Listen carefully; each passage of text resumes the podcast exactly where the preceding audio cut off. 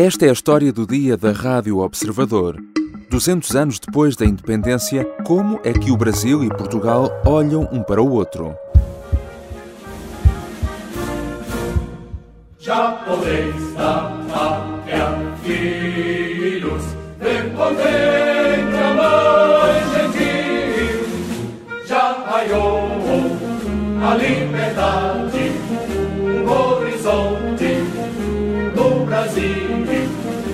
O que estamos a ouvir é o hino da independência do Brasil. O que talvez muitos não saibam é que a música foi composta pelo mesmo homem que deu o célebre grito Independência ou Morte nas margens do rio Ipiranga.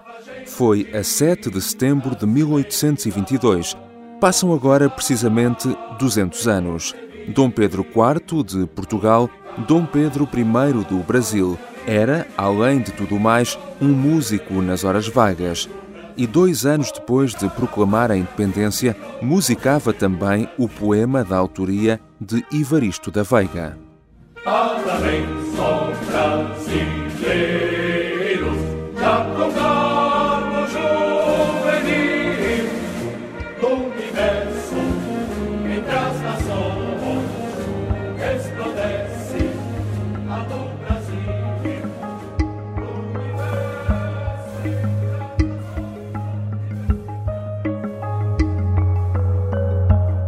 200 anos da independência do Brasil são assinalados esta semana com pompa e circunstância e com a presença nas cerimónias oficiais do Presidente da República de Portugal, Marcelo Rebelo de Sousa, e o Presidente da Assembleia da República, Augusto Santos Silva. Marcelo assiste ao desfile do 7 de setembro em Brasília e esta quinta-feira estará também numa sessão solene comemorativa no Congresso Nacional onde vai discursar.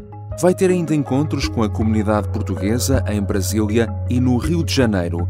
O bicentenário da independência apanha o Brasil em plena campanha eleitoral e a pensar no futuro depois das eleições presidenciais de outubro.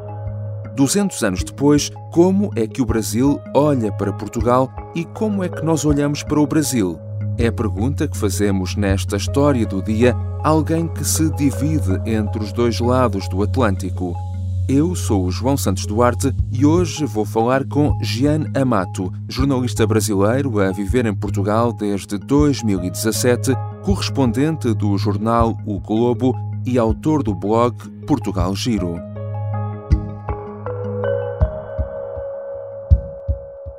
Bem-vindo, Jean. Obrigado, obrigado, João, pelo convite. Uh, Jean, tu és brasileiro, mas estás a viver em Portugal há já uh, cinco anos. Uh, Tens, portanto, esta perspectiva dos dois lados do Atlântico e também, eh, enfim, de como os dois países olham um para o outro. O que é que te fez vir viver para Portugal eh, na altura? É, o impulso foi uma vontade profissional de fazer algo que eu ainda não havia feito no jornalismo, eh, que é ser correspondente. Como havia realizado inúmeras coberturas internacionais pelo jornal Globo, sempre deixei praticamente uma mala pronta para quando eu achasse uhum. que havia chegado a hora. E depois das Olimpíadas, da Copa do Mundo, da transformação e da ebulição social que o Brasil e o Rio de Janeiro, que é a minha cidade, viveram naquela época, achei que tinha cumprido um papel. Na descrição do blog Portugal Giro, escreves notícias e dicas de oportunidades no país cobiçado pelos brasileiros. Uh, Portugal ainda é visto como um país de oportunidades uh, para o Brasil. Há uma imagem de Portugal como o Eldorado europeu? Sim, o imaginário de Portugal como Eldorado europeu existe para 61% dos brasileiros entrevistados numa pesquisa do Fórum de Integração Brasil-Europa, feita em agosto com 800 pessoas. E esse número ele aumenta para 75% entre as pessoas que vivem no Nordeste brasileiro. E cerca de 13% já foram país, ou seja, a imagem de Portugal no Brasil hoje em dia é positiva. Portugal é sempre descrito como um país desenvolvido, tanto que Portugal foi abordado como exemplo na campanha presidencial desse ano. E também a facilidade da língua é o segundo elemento de atração. Eu quero transformar o Brasil para que as pessoas tenham como acompanhar num Portugal, do ponto de vista de indicadores sociais e econômicos. Qualidade de vida, matrícula, maternidade materno-infantil, atenção à velhice, que é uma tendência grave. Então, Portugal tem o seguinte padrão. O Brasil está no padrão muito atrás. Eu quero, em 30 anos, que o Brasil vire um Portugal como qualidade de vida. Mas, e a minha etapa é os primeiros quatro anos. Mas se os brasileiros têm a percepção de Portugal como um bom país para morar, já os portugueses, segundo as sondagens, não têm a mesma percepção do Brasil. Certo, João. Como disse o Antônio Lavareda, que é um sociólogo e coordenador da pesquisa, é, o Brasil ainda tem aqui em Portugal uma imagem disseminada de um país muito pobre e por isso sem alternativa para o português melhorar de vida. É, no Brasil a vida é muito mais dura que em Portugal. Acho que se fosse no início dos anos 80, dos anos 90, seria diferente esse panorama. Jean, tu és correspondente do jornal O Globo em Portugal. Normalmente, que temas ou que olhares costumas uh, privilegiar uh, por considerares que interessam mais ao povo ou, ao leitor brasileiro? Eu privilegio na cobertura os temas que mais interessam ao, aos brasileiros, que são a é, imigração de um modo geral, que inclui política, economia, saúde, relações internacionais, turismo e também questões como xenofobia e racismo. Mas as notícias nunca marcam muita hora, né, João? Você sabe que às vezes a gente tem que estar preparado para escrever sobre tudo. O número de brasileiros em Portugal bateu recorde histórico. Segundo o Serviço de Estrangeiros e Fronteiras do país, um em cada quatro imigrantes é do Brasil. Neste tempo uh, em que também estás a morar em Portugal, uh, e julgo que estás desde 2017, certo? Sim, certo. Eh, nestes, nestes eh, cinco anos, eh, de lá para cá, a comunidade brasileira que vive cá aumentou também exponencialmente. São agora mais de 210 mil e é de longe a maior comunidade estrangeira a viver em Portugal. Ora, como é que sentes também, da tua experiência, que os portugueses olham para, para os brasileiros?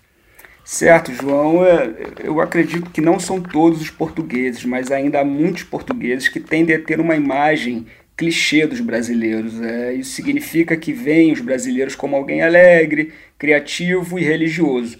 É, mas também há muito viés negativo nessa percepção, né, que ficou enraizado desde os anos 90, com a questão do mercado de trabalho com os dentistas e também com a fixação de um estereótipo prostituta vagabundo, né? que são mentiras que colaboraram para o aumento da xenofobia hoje em dia. Eh, sente-se muito ainda, apesar de tudo, essa, essa, essa xenofobia, esse, esse sentimento de, de discriminação, às vezes? Sim, a comunidade brasileira sente muito, tanto que no último relatório da Comissão para a Igualdade e contra a Discriminação Racial, uh, os números, de, as denúncias de, xenofobia contra os brasileiros aumentaram 13,5% em um ano. Né? Os brasileiros são aí a classe, a categoria, uh, o, o estrangeiro, o imigrante que mais faz denúncias de xenofobia à Comissão para a Igualdade contra a Discriminação Racial. Mas, além do, da frieza dos números, é algo palatável mesmo no dia a dia, no mercado de trabalho, mas que também é muito impulsionado pelo desconhecimento geral de, de dos portugueses em relação aos brasileiros. Eu digo de uma maneira uh, geral mas não são todos os portugueses que têm é, essa percepção e Portugal é um país que está se abrindo muito para a imigração. Hoje em dia já são 800 mil uh, estrangeiros vivendo aqui e eu acho o seguinte que uh, eu acho que são clichês, né? São clichês que têm que ser derrubados e que podem ser derrubados se todos tivessem mais vontade de se conhecer melhor uns aos outros e ir além desses clichês. Uhum. De acordo com o estudo que já referiste, eh, organizado ou promovido pela FIB, eh, o Fórum de Integração Brasil-Europa, apenas perto de metade, tanto dos portugueses como dos brasileiros, eh, sabem que este ano se assinalam os 200 anos da independência eh, do Brasil e o número nem chega exatamente a metade nos dois casos. Eh, apesar de existirem atos oficiais de, de comemoração, sentes que esta é uma data histórica que, de certa forma, está a passar um pouco ao lado da, da maioria das pessoas? Hum, não, João, eu acho que não, eu acho que não. Eu sei que foi apontado nessa pesquisa, mas é, não é o que eu vejo, o que eu uhum. uso no dia a dia em Portugal. Uh, eu acho que a comunicação social de Portugal tem dado muito destaque para o 7 de setembro, bicentenário da independência. É, to, praticamente todas as grandes empresas de comunicação social têm é, reservado um espaço muito grande para noticiar uh, o que está acontecendo nos dois lados é, do, do Oceano Atlântico e por isso que eu acho que é uma percepção é, meio equivocada. Não sei se a pesquisa foi, feito muito, foi feita muito antes do 7 de setembro e por isso talvez é, não tenha os brasileiros e os portugueses não tenham tido a oportunidade de ter tanta informação como tem agora. Uhum. Uh, falávamos um pouco também dos portugueses e do que pensam dos brasileiros, e ao contrário, que opinião é que os brasileiros que vivem cá têm em geral dos portugueses? É, assim como na, na, na, pergunta anterior, vou citar mais uma vez a pesquisa, que diz que os brasileiros tendem a achar o português, de uma maneira geral, muito conservador e formal. Mas eu também acho que isso é um estereótipo que, que tem que ser derrubado, que pode ser derrubado se as pessoas tiverem um pouco mais de vontade de, de se conhecerem, né? de tentar evitar julgar pela aparência e realmente entender e conversar com as pessoas para que possa é, perceber o que ela está fazendo aqui em Portugal e também do outro lado, que os brasileiros percebam o que os portugueses estão fazendo no Brasil e eu acho que o português tem uma, uma noção muito ainda rarefeita sobre a força de trabalho brasileira é, no mercado português. E se pararmos para pensar e olharmos os números, os brasileiros são os estrangeiros que mais contribuem para a segurança social. E em 2021 de todas as autorizações de residências concedidas para os brasileiros, a maioria foi por contrato de trabalho, ou seja, é, é, é, um, é, um, é uma imigração que vem para colaborar e fazer a economia do país crescer. Uhum. E neste momento, obviamente, uma imigração, uh, uh, grande parte dela qualificada, altamente qualificada.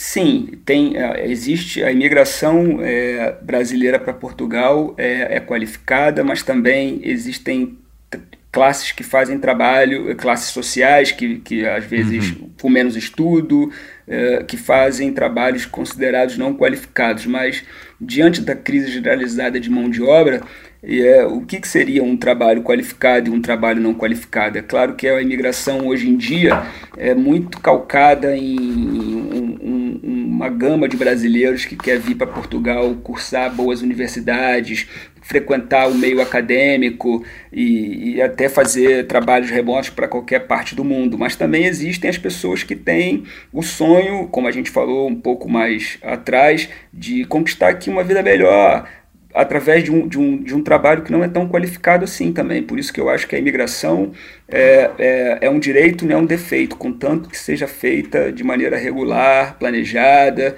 para que depois não, não venha a causar problema para a pessoa que escolheu esse caminho. Começou esta terça-feira a campanha eleitoral para as presidenciais brasileiras. Entre os 12 nomes do boletim de voto, só dois parecem ter possibilidades reais de lutar pela vitória: Jair Bolsonaro e Lula da Silva. As comemorações dos 200 anos da independência do Brasil eh, acontecem também num momento eh, importante para o país. A primeira volta das eleições eh, presidenciais é já daqui a menos de um mês e o país está dividido entre o ex-presidente Lula da Silva e o presidente Jair Bolsonaro, embora todas as sondagens apontem para uma vantagem do Lula neste momento. Por cá, mais de 80 mil brasileiros estão habilitados a votar em Portugal. Como é que sentes também que os brasileiros que vivem cá estão eh, a acompanhar esta campanha eh, eleitoral, também eh, muito divididos?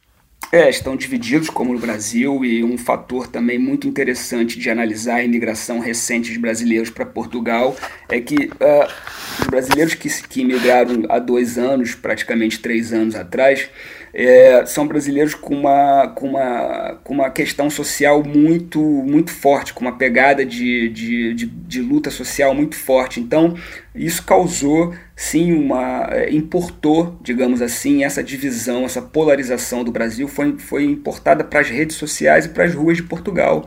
Bolsonaristas e petistas disputam espaços tanto nas redes quanto nas ruas, marcando manifestações e celebrações do 7 de setembro com suas, com suas passeatas próprias, convocam e, e duelam nas redes sociais da mesma maneira que fazem no Brasil. Uhum. Mas eu penso que aqui em Portugal ainda é, de uma maneira mais contida e diplomática. Uhum. Mas, no entanto, é uma espécie de uh, micro-universo também uh, que replica um pouco, como dizias, o que se vai passando por lá também, não é?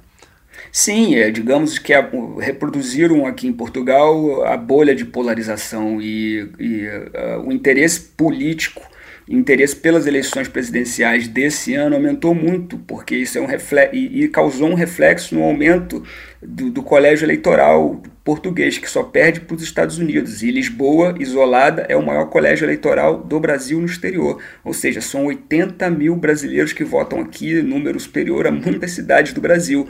E com isso ah, é impossível não ter polarização, é impossível não, não causar um certo receio das autoridades, tanto que a Embaixada do Brasil em Lisboa já pediu um, já comunicou a, a PSP que haverá esse aumento dos eleitores uh, agora na primeira volta em 2 de outubro e pediu aí uma estratégia de, de policiamento para que para que não aconteça nada demais, né? para que não, não se repitam uh, algumas agressões e até contra os jornalistas que foram realizadas na, na, nas eleições de 2018 uhum. aqui em Portugal, na Faculdade de Direito, onde é o colégio eleitoral em Lisboa.